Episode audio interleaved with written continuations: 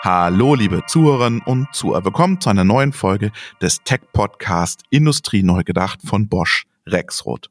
Mein Name ist Robert Weber und in dieser Folge sprechen wir über OT Security. Ich habe mir einen Gast eingeladen, Klaus Muchalski von Rebo. Hallo Klaus, grüß dich. Hallo Robert, grüß dich. Und Klaus, bevor wir jetzt en Detail gehen, lass uns doch mal am Anfang OT und IT Security voneinander abgrenzen. Also die, die, die OT, äh, dahinter äh, habe ich letztens, letzten Endes die gleiche Technologie wie in der IT auch, außer dass die häufig ein bisschen älter ist, mhm. ein bisschen weniger leistungsfähig und vor allem deutlich weniger geschützt. Und der Schutz beruht in der Vergangenheit häufig darauf, dass die eben von außen nicht erreichbar ist. Die steht halt in der Fabrikhalle und da gibt es keinen Zugang.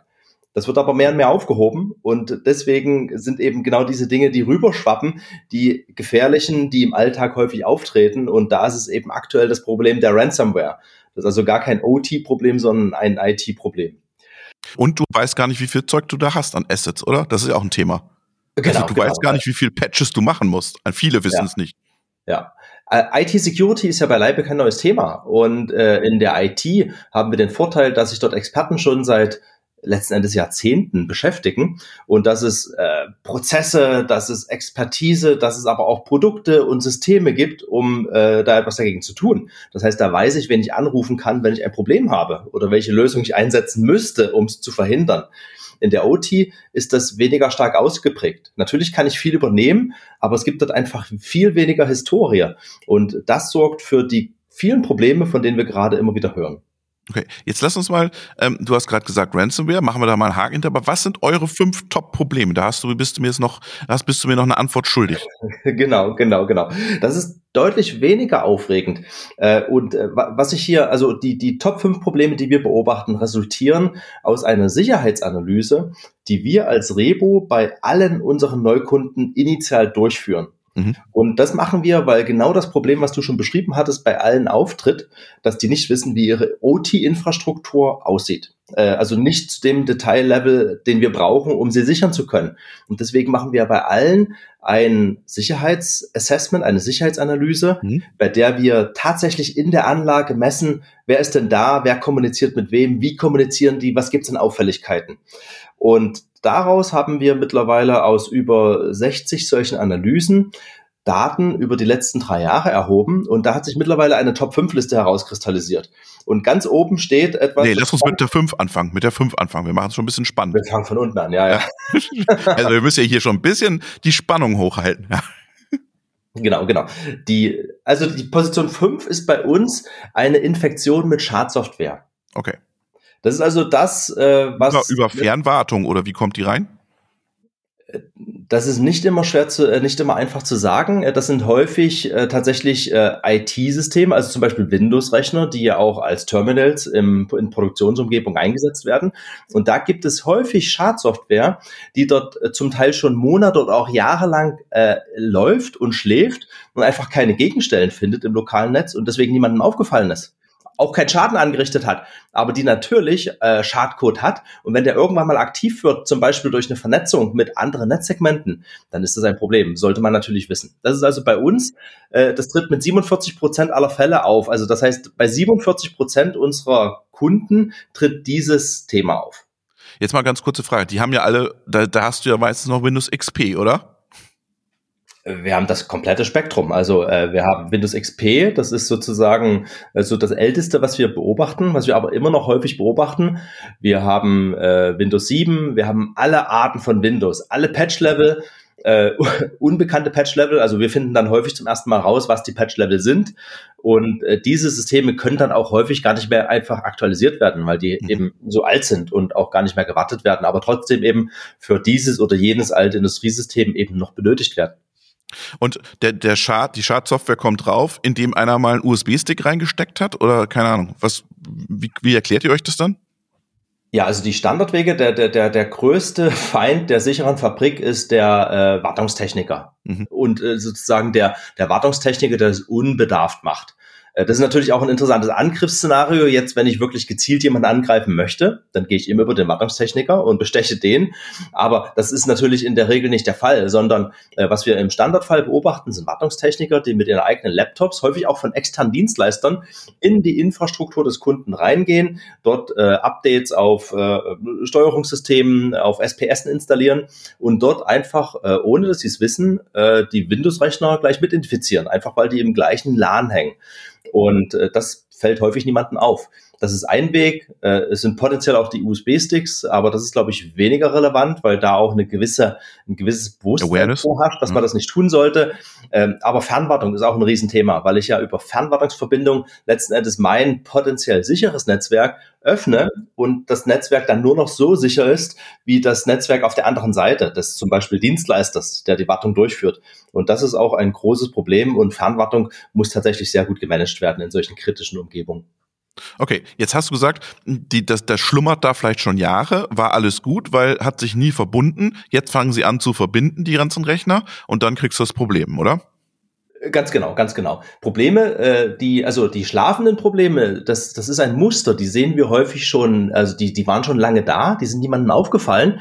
Und das Problem entsteht dann, wenn zum Beispiel zum ersten Mal für äh, eine, eine Fertigungsumgebung, eine Verbindung zum Corporate LAN, äh, zur LAN-Infrastruktur der Firma und damit zum Internet geschaffen wird.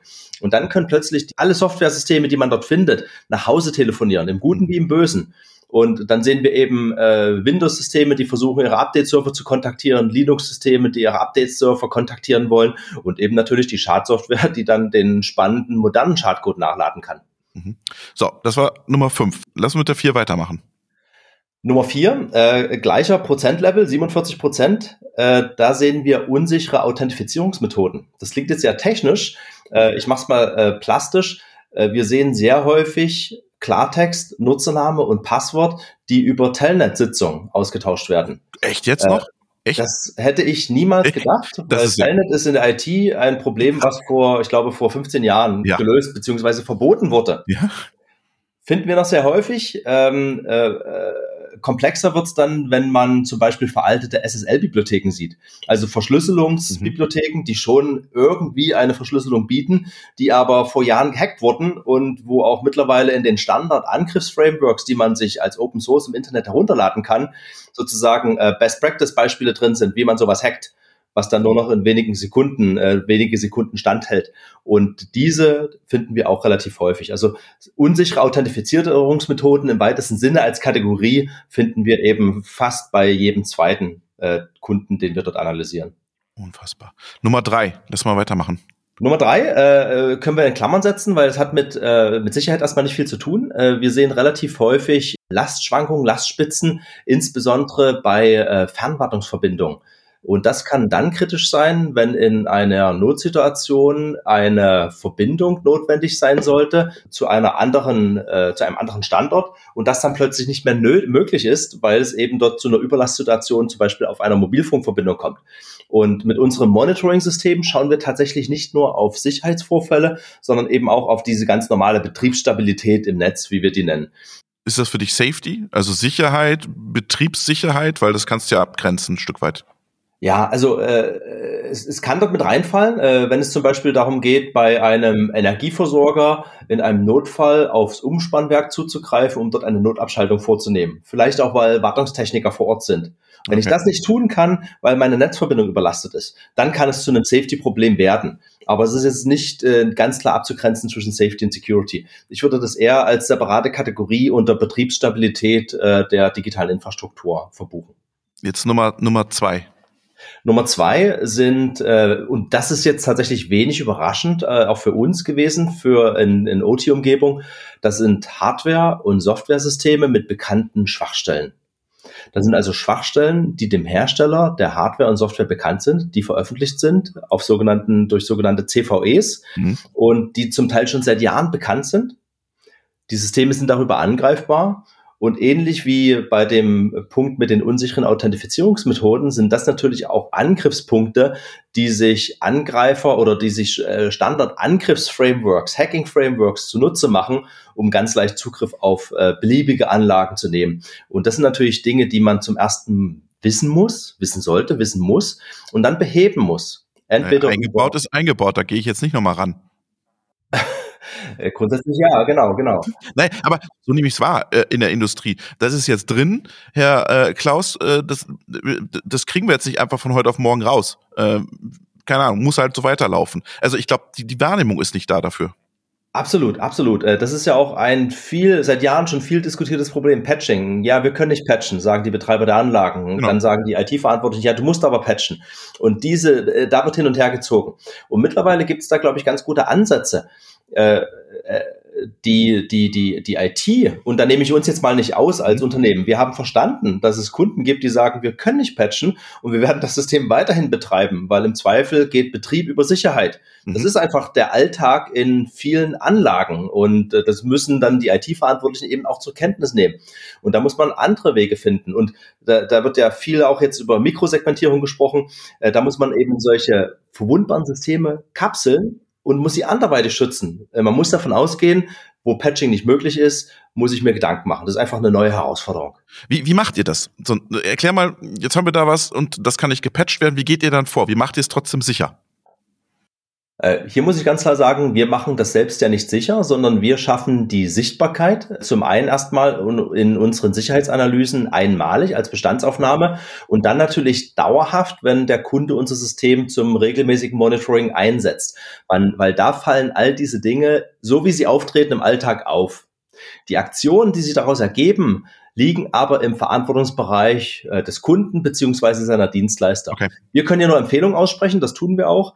Und äh, in diesem Falle ist es eben tatsächlich so, äh, äh, im ersten Schritt patchen. Wenn patchen nicht möglich ist, dann ist es eben äh, Segmentierung oder Mikrosegmentierung. Dann muss man solche Systeme kapseln, muss dort äh, kleine Firewalls, Industrie-Firewalls davor setzen, die den Zugriff extrem limitieren, so dass diese Schwachstellen, die man nun kennt, nicht ausgenutzt werden kann. Und da können wir wiederum aber äh, äh, zusammenarbeiten. Äh, wir können beim Auftreten von bestimmten kritischen Vorfällen Firewall-Regeln auch im laufenden Betrieb aktualisieren, so dass wenn wir neue Dinge finden, die angegriffen werden können, also zum Beispiel eine kritische Schwachstelle von einem neu verbauten System, dann können wir der Firewall in Echtzeit sagen, lass jetzt auf dieses System bestimmte Verkehre, bestimmte Daten nicht mehr drauf, weil die ist angreifbar. Das können wir dann schon machen, aber die, die Durchführung der Maßnahmen, die sich aus unserer Überwachung ergeben, obliegt in der Regel dem Betreiber der, der, der Infrastruktur.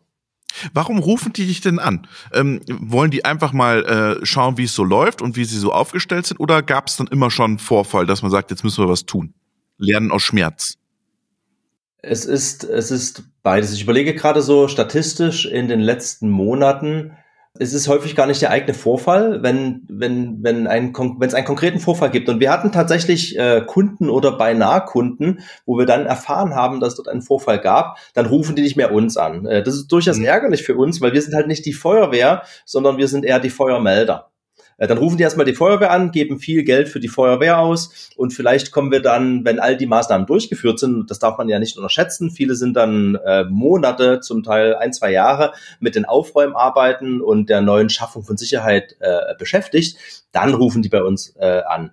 Wir kriegen die Anrufe von Firmen, die bei äh, Firmen aus ihrem Bereich äh, solche Dinge gesehen haben und die präventive Maßnahmen durchführen wollen. Das heißt, wir sind, zurückzukommen auf die Analogie, eben der Feuermelder. Das heißt, uns setzt man ein, wenn man eigentlich noch nicht getroffen wurde. Das ist der ideale Zeitpunkt. Und dann ist auch die Hauptmotivation unserer Kunden im ersten Schritt erstmal Sichtbarkeit, äh, das, was du vorhin schon ansprachst, äh, dass eben viele nicht einschätzen können, ja, wie sieht's denn bei mir aus? Und das betrifft alle Kunden. Das betrifft Kunden in der kritischsten Infrastruktur. Also wir hatten auch schon Energieversorgungsunternehmen, die Millionen von Kunden versorgen, die uns bestimmte Fragen nicht beantworten konnten in Hinblick auf ihre eigene Infrastruktur. Das heißt, da braucht man sich auch, ich sag's mal so, äh, gar nicht schämen dafür. Macht mir jetzt ein bisschen Angst hier. So. Das ist, das ist bei jedem so. Das heißt, das ist ganz natürlich und äh, wir helfen da sehr gern. Und im ersten Schritt ist das erstmal bloß eine Auflistung von allen Dingen, die potenziell zum Problem werden könnten. Mhm. Jetzt hast du, jetzt haben wir noch die Nummer eins. Was ist äh, euer Top Number One?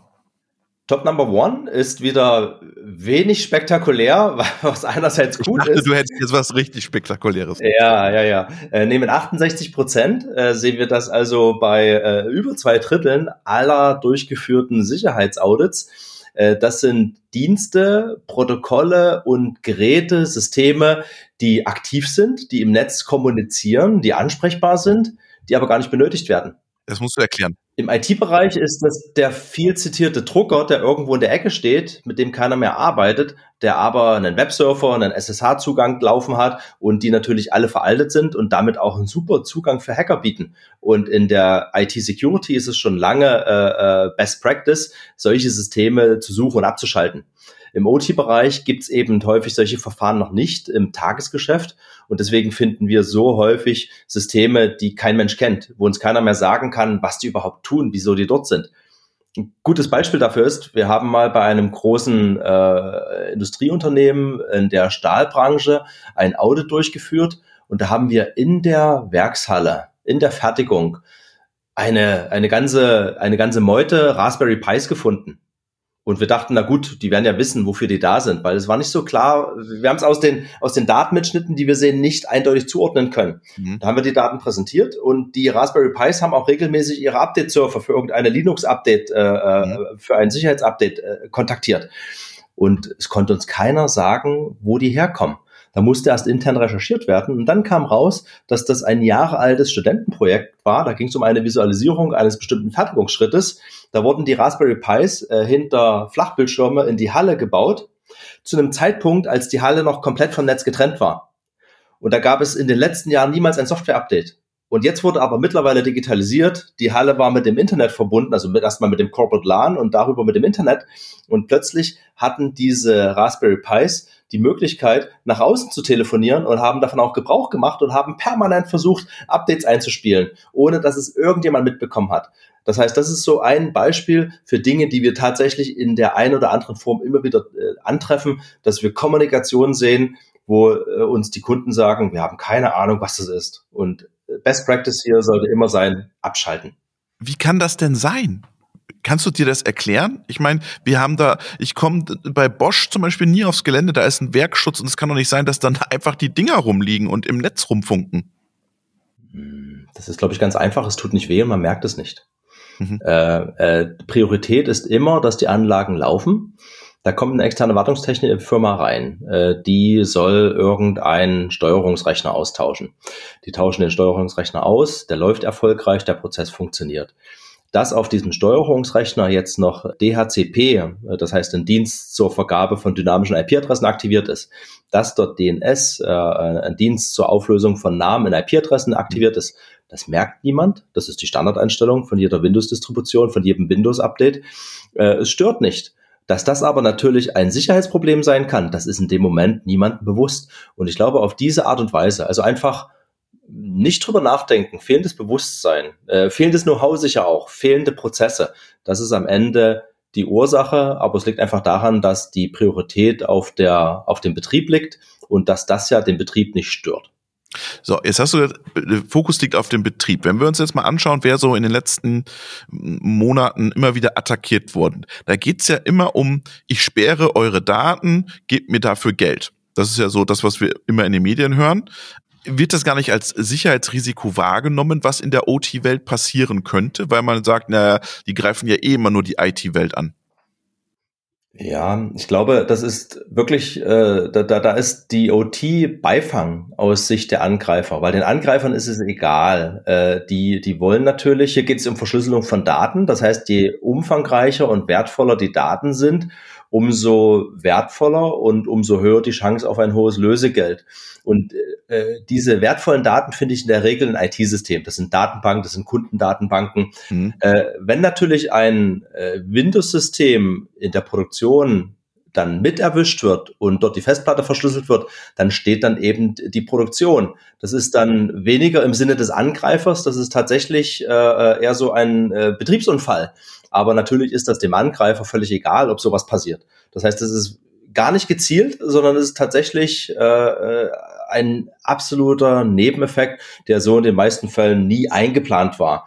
Das macht es aber nicht weniger kritisch, nicht weniger schlimm. Und da diese Angriffe so erfolgreich sind und so populär und das auch in Zukunft nicht schnell verschwinden wird, weil es ja auch finanziell so attraktiv ist, müssen wir uns in der OT dagegen wappnen. Aber ich sehe keine äh, große Anzahl gezielter Ransomware-Angriffen gegen OT-Umgebung, äh, mhm. weil die IT-Umgebung hier einfach die besseren Ziele sind. Genau, und aber ich glaube, es kommt auch auf den Angreifer drauf an. Ne? Ich glaube, wir fokussieren uns gerade in der öffentlichen Diskussion ganz viel über kriminelle Cyberbanden irgendwie, ja, aber wir, wir haben nicht den Fokus Industriespionage, weil da sind wir dann ja ganz schnell auch wieder in der OT-Welt oder Wettbewerber, die Produktion lahmlegen, whatever. Ähm, das haben wir gerade, glaube ich, gar nicht so im Fokus, das Thema. Absolut, absolut. Also vielleicht auch vom Hintergrund der aktuellen Nachrichtenlage. Äh, ich sehe jetzt gar nicht so sehr die Wettbewerber, weil das ist schon äh, ein, ein hartes Ding, was ich jetzt, ich sag mal so in den Gibt's aber auch in den westlichen Sphären, äh, also das, das gibt es sicher, aber äh, das ist dann schon, äh, also braucht man viel kriminelle Energie. Aber so auf, auf Staatsebene äh, ist das definitiv ein Thema. Und wenn man sieht, wie äh, sozusagen durch äh, einfache kriminelle Ransomware-Attacken äh, relativ gut geschützte kritische Infrastrukturen lahmgelegt werden, unabsichtlich, da mag ich mir gar nicht ausmalen, was durch eine gezielte Attacke gegen OT-Systeme möglich ist. Äh, und da, da geht es ja dann gar nicht um Ransom, äh, aber der, der Teil, der in der Ransomware drinsteckt, die Intelligenz, die kann da natürlich genutzt werden, um am Ende den Ausfall herbeizuführen, weil da geht es ja um den Ausfall und gar nicht um die Erpressung von Geld. Und da haben wir, glaube ich, eine riesige offene Flanke in quasi allen Bereichen der Industrie und in den kritischen Infrastrukturen.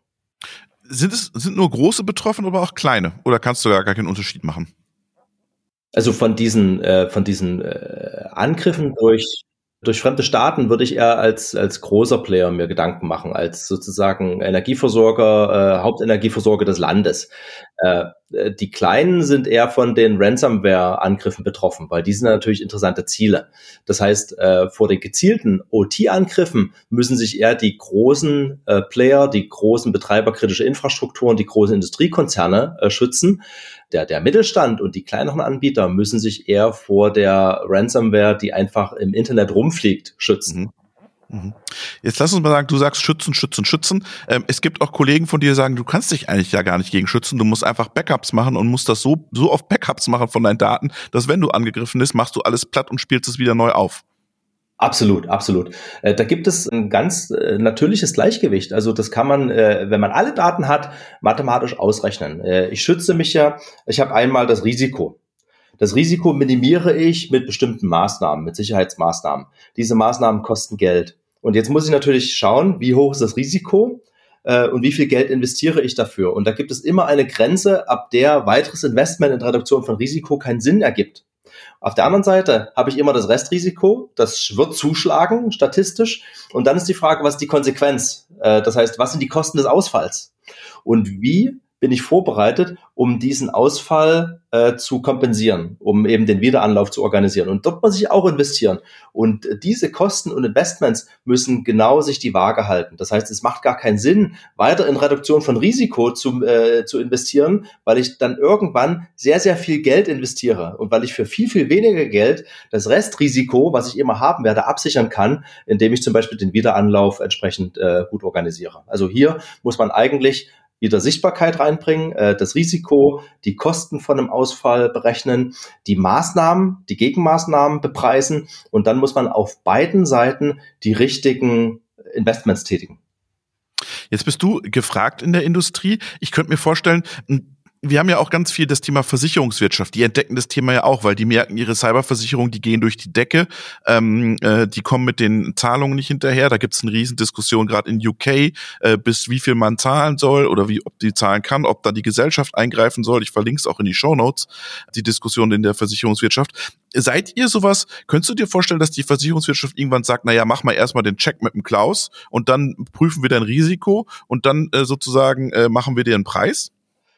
Tatsächlich klingt die Idee sehr, sehr attraktiv. Äh, Für dich, ne? Das glaube ich. Für uns sowieso, na klar. Also ich hatte ja vorhin den Vergleich mit, äh, äh, investiere ich in die Feuerwehr oder die Feuermelder. Wenn ich die Feuermelder von der Decke nehme, dann haben die alle so einen kleinen Aufkleber vom äh, VDS hinten drauf. Und was ähnliches stelle ich mir natürlich vor für Security-Lösungen. Und das mhm. ist gar nicht so weit hergeholt. Äh, Im Moment ist ja der Gesetzgeber, der nicht immer der schnellste ist, dort vorgeprescht. Mhm. Und es gibt zumindest für Betreiber kritische Infrastrukturen gesetzliche Auflagen, äh, die besagen, man muss seine Infrastruktur nach dem Stand der Technik schützen. Äh, mit der aktuellen Novellierung geht man sogar noch weiter und macht konkrete Vorgaben, dass man eben bestimmte Überwachungssysteme einbauen muss, um eben Angriffe erkennen zu können. Und äh, ich kann mir nicht vorstellen, dass die Versicherungswirtschaft äh, noch länger ohne solche konkreten Vorgaben als Voraussetzung für ihre Policen leben kann. Weil es gibt ja im Moment auch schon Debatten, dass solche Versicherungen verboten werden, äh, weil ja, genau. sich eben dann Frankreich auch Unternehmen wird, freikaufen. Ja. Und das ja. kann es ja auch nicht sein, äh, weil das am Ende riesige volkswirtschaftliche Kosten sind, die am Ende alle mittragen. Und äh, das ist eine Diskussion, die müssen wir jetzt führen, natürlich. Mhm. Ähm, jetzt bist du ja auch in der, in der Control X World, seid ihr ja auch präsent. Und ich, ich spinne jetzt mal die Idee noch ein bisschen weiter. Stell dir vor, wir haben wirklich in diesen Plattformen, wir tauschen Daten aus A mit B und C und D und das läuft durch unterschiedlichste OTs. Da will ich ja auch am Ende eine Instanz haben, die ähm, sagt, das ist bei allen, äh, bei allen fünf gleich sicher und ihr könnt eure Daten, eure KI-Modelle miteinander scheren. Da gibt's gar keine Probleme. Das wäre auch eine sozusagen durch die Industrie äh, forcierte basierte ähm, Sicherheitsinitiative? Das ist am Ende die beste Möglichkeit, wenn das auch, ich sag mal, so ökonomisch motiviert ist und nicht mhm. äh, aus der Not heraus geboren wird. Wenn man äh, sicheren Austausch von Daten zu einem Geschäftsmodell macht, äh, äh, dann, dann, dann, das ist für mich, äh, also wenn man über Sicherheit redet, kommt man ja relativ schnell zu diesem viel zitierten Begriff Security by Design. Äh, ja. Das ist super, dass es das gibt. Das ist eine super Idee und äh, da stimme ich auch voll zu, dass man Security in der Architekturphase von neuen Systemen äh, mit betrachten muss, sonst wird es am Ende schlecht und teuer. Äh, aber wenn man noch einen Schritt weiter zurückgeht und sagt, das muss Teil der, der Ökonomie sein, die wir hier betreiben, dann ist es ja am Ende viel, viel attraktiver, dass ich sage, das ist sozusagen für mich, das ist eine Business-Voraussetzung. Ohne den sicheren Austausch von Daten, von KI-Modellen kann ich gar nicht mehr leben. Und dann muss ich mir am Ende, wenn ich das vernünftig mache, über die Sicherheitsprobleme, die wir heute haben, gar keine Sorge mehr machen. Aber gar nicht so sehr, weil ich versuche, die Angreifer draußen zu halten, sondern weil ich mein System sowieso öffne und über die Sicherheitssteuerung, die ich dort einbaue, ganz genau sicherstellen kann, dass nur die richtigen Personen, die richtigen Geschäftspartner auch Zugriff auf die Daten habe, die ich denen geben möchte und nicht mehr und nicht weniger. Jetzt warst du letzte Woche im Urlaub, eine Woche. Kannst du eigentlich noch Urlaub machen entspannt oder rennen die euch die Bude einen Moment? Ich versuche es tatsächlich, äh, mich immer mal wieder für ein paar Tage komplett rauszunehmen. Es ist tatsächlich schwierig. Ich muss überlegen, ich habe, glaube ich, drei oder viermal äh, nach Hause, sprich äh, ins Büro telefoniert. Ja, siehst du, dreimal, viermal in der Woche. Wahnsinn. Ja. Ähm, äh, gut, ich bin jetzt auch Geschäftsführer, das heißt, da kommt man aus so einer Nummer nicht ohne weiteres ganz raus. Aber wir sehen tatsächlich auch, äh, wir sind ja jetzt schon eine ganze Weile aktiv. Rebo wurde 2014 gegründet. Wir hatten 2016 unsere ersten größeren Installationen und äh, bekommen natürlich auch den Markt äh, ganz gut mit dadurch. Äh, in den letzten Jahren wurde viel Geschäft durch Regulierung getrieben, also durch betreiberkritische Infrastrukturen, die aufgrund gesetzlicher Auflagen Systeme wie unseres installieren müssen. Und aktuell sehen wir aber, dass es dort eine gewisse Wendung am Markt gibt. Und es ist immer schwer einzuschätzen, ob es zu so einem Kippmoment kommt, weil es wird natürlich immer viel über Sicherheit gesprochen. Wir sehen es aber, dass wieder einmal Branchen, mit denen wir in der Vergangenheit durchaus zu tun hatten, aber wo, ich sag mal, ein systematisches, systematisches Investment in Lösungen bisher nicht zu sehen war, dass es dort tatsächlich gerade viel Aktivitäten gibt und das sehen wir ganz klar auch bei uns. Wir drücken euch weiterhin die Daumen und wünschen euch viel Erfolg mit der OT Security in der Fabrik. Schöne Grüße nach Leipzig. Vielen Dank, Klaus. Ja, vielen Dank, Robert. Hat Spaß gemacht und äh, vielen Dank für das Interview.